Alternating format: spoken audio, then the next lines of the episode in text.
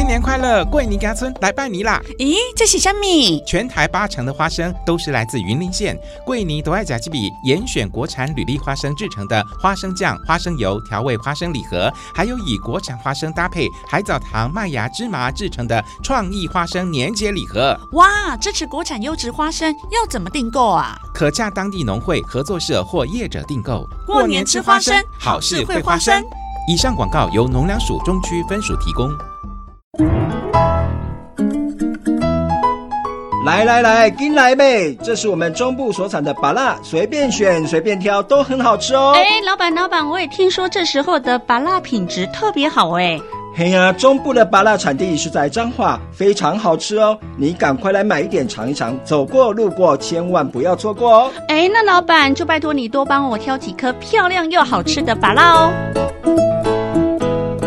彰化县番石榴主要产地分布在社头、溪州、二水等乡镇，目前以珍珠芭乐栽种面积最多，产季从十月到隔年二月是品质最好的时期。番石榴果肉细致，质地清脆，甜而爽口，糖度低，风味佳，是维他命 C 含量很高的水果，也含有维他命 A、B、膳食纤维、矿物质。欢迎消费者多多选购在地鲜采的国产芭乐。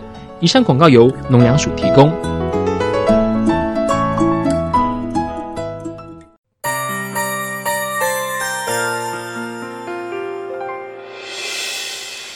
心的时候有我陪伴你，欢笑的时候与你同行，关心你的点点滴滴。正声广播电台。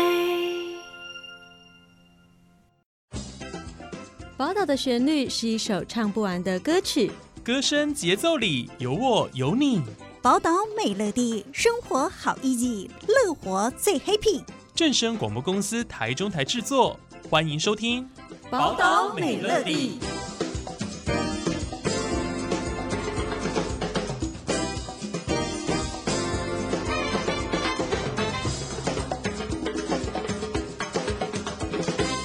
Hello，各位听众朋友们，大家好，我是主持人新阳，欢迎收听今天的节目哦。星洋已经有好一阵子没有在节目里面跟大家推荐在我们台湾非常优秀的译文团队或是译文人了，对不对？嘿，听到这一句就知道，今天在节目中，星洋又要跟大家介绍非常精彩且优秀的台湾在地的团队了。这个团队的名称听起来没有很在地。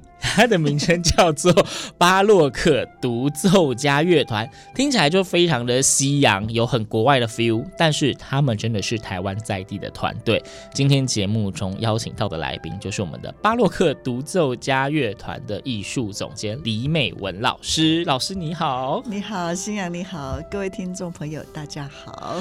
对，再次强调，巴洛克独奏家乐团绝对是一个台湾非常在地的音乐团体，但为什么？要命一个这么洋味的名字，我们创团已经十九年了，蛮长的。以艺文团队来讲，我觉得过十年都很厉害。哦，我们对一直打不死。OK，只是听起来感觉有遇到很多的波折。没错，其实十九年，我们最初开始呢，就是用推广巴洛克跟古典早期的音乐，所以当然会很西洋了。嗯，而且你要知道，台湾学音乐的人。百分之九十都是学西洋音乐吧？没错，应该大家现在讲音乐家，通常我们如果跟大家聊音乐家，你第一个会浮现的，通常不会是中国乐器，应该都是西乐为主。对对，所以我们乐团呢，团员。现在大概有三十个左右，那大部分都是从国外学成归国的，学西洋音乐的音乐家。所以是其实三十几个也不算是一个很小的团队了耶。但是我们通常出来演出的时候，你看到的大概就十二三个，哎，只有一半以下。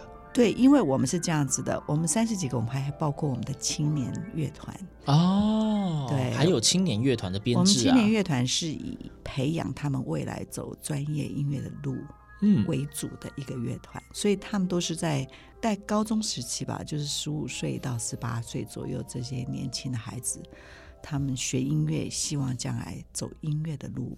嗯，那我们是希望早一点可以给他们更多的舞台，所以我们创起了青年乐团。所以，呃，在继续在聊乐团之前，我有一个问题想请老师帮我们说明一下，因为我相信现在在收听节目的听众有很多人都已经脱离了求学时代蛮久，甚至脱离了音乐课这个东西蛮久。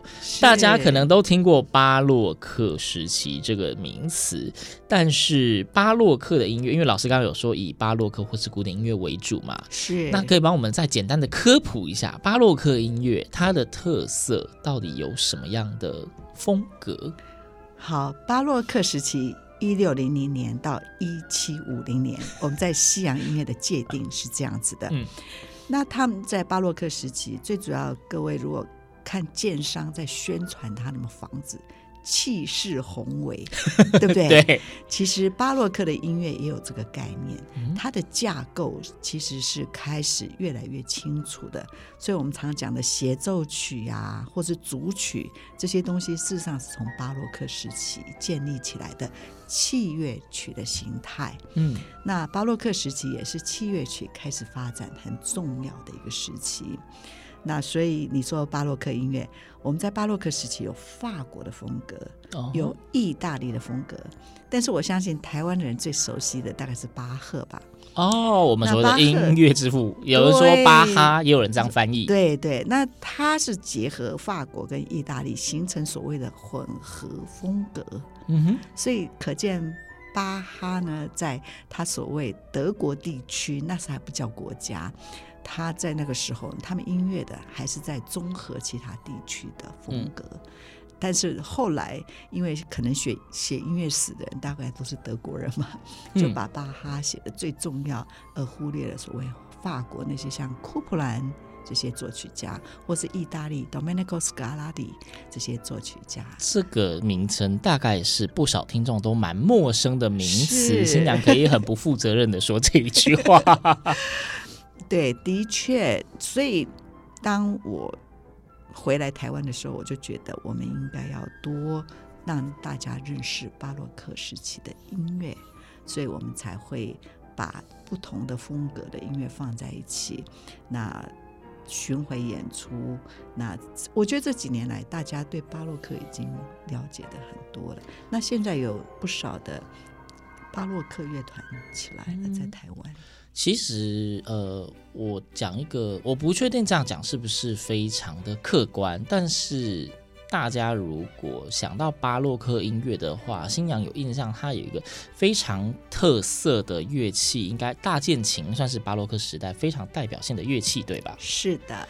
对，所以大家如果就是想要感受一下到底什么样是巴洛克时期音乐，最简单的，你只要上网搜寻大键琴的音乐，你听到那个声音就会想到啊，这个声音非常的熟悉，它就是非常巴洛克经典的风格。对对对对，所以巴洛克独奏家乐团这个乐团里面也需要有这种古老的乐器。我们在演奏的时候都会有。有时候它可以当独奏乐器，嗯、但是大部分的时间我们是做数字低音，就是填和声的一个乐器。哦，它的音量不大，所以有人说大键琴是被看的，多于被听的，就是有一点像是摆饰，很重要的装饰品。你这样说我有点伤心，是这个意思吗？您刚刚说被看的意思是这样？事实上，它是对，因为你看到大键琴，你就知道这一定是巴洛克，不是吗？哦，因为它的不管是造型，或者上面有一些雕花的部分，看起来都非常的古色古香。对，所以当你在听巴洛克音乐的时候，你会听得到大键琴的声音，但是老实说，它是一个色彩，嗯，它很少去主导旋律的东西哦。嗯，跟大家印象中钢琴的角色其实有相当大的不同，虽然说外形上有一点点的相似。没错，它连发声原理都不一样。嗯，大键琴是一个拨弦乐器，所以更像吉他吧？对，就是大家如果去听大提琴，它有一点像是那种金属声，拨弦的金属声，叮叮叮的那种感觉。对，可是钢琴是击弦，是用敲的。对，咚咚咚，一个是叮叮叮，一个是咚咚咚。哦，没错。好，我们今天就是科普，这不是一个非常客观跟非常系统性的介绍巴洛克音乐，但是我觉得这是一个很鲜明的，大家可以大概的可以连接一下巴洛克音乐大概会有什么样的色彩及长什么样子。对，我们先用比较浅显、粗浅的方式让大家理解。如果有更有兴趣，当然就是去找各种的巴洛克的乐曲的展现，不管是乐团呐，或者是一些音乐会，都可以去好好的深入了解一下。没错，对。那好，那我们就是再继续来了解一下这个巴洛克独奏家乐团，特地加了“独奏家”三个字，还不是巴洛克乐团。对，因为我们事实上每一个团员都可以当独奏家的，每一个都是有独奏家的。所以我们假设十二三人在台上演出，你想看他带出来的声响有多大？嗯，因为为什么？因为每个人都有自己重要的角色，嗯，少了一步都不可以的。所以不像是一个五六十个人大乐团，你小提琴少掉两只。还是很好听，可能影响不太大，还是会很好听。那我们是每个人都有自己的角色，就是很常在台上，一个人就是一个声部。对，嗯、特别是你演奏大协奏曲，类似像这样，就一个人一个声部啊，抽掉就直接一整个旋律不见了，还没有人可以帮你补。对，没错，因为来不及补。可是据我所知，因为现在巴洛克独奏家乐团，刚刚老师说已经十九年嘛，是。但是就我知道，您们的演出好像现在也不是完全只有古典音乐，对不对？没错，其实乐团有几个重要的经营方向了。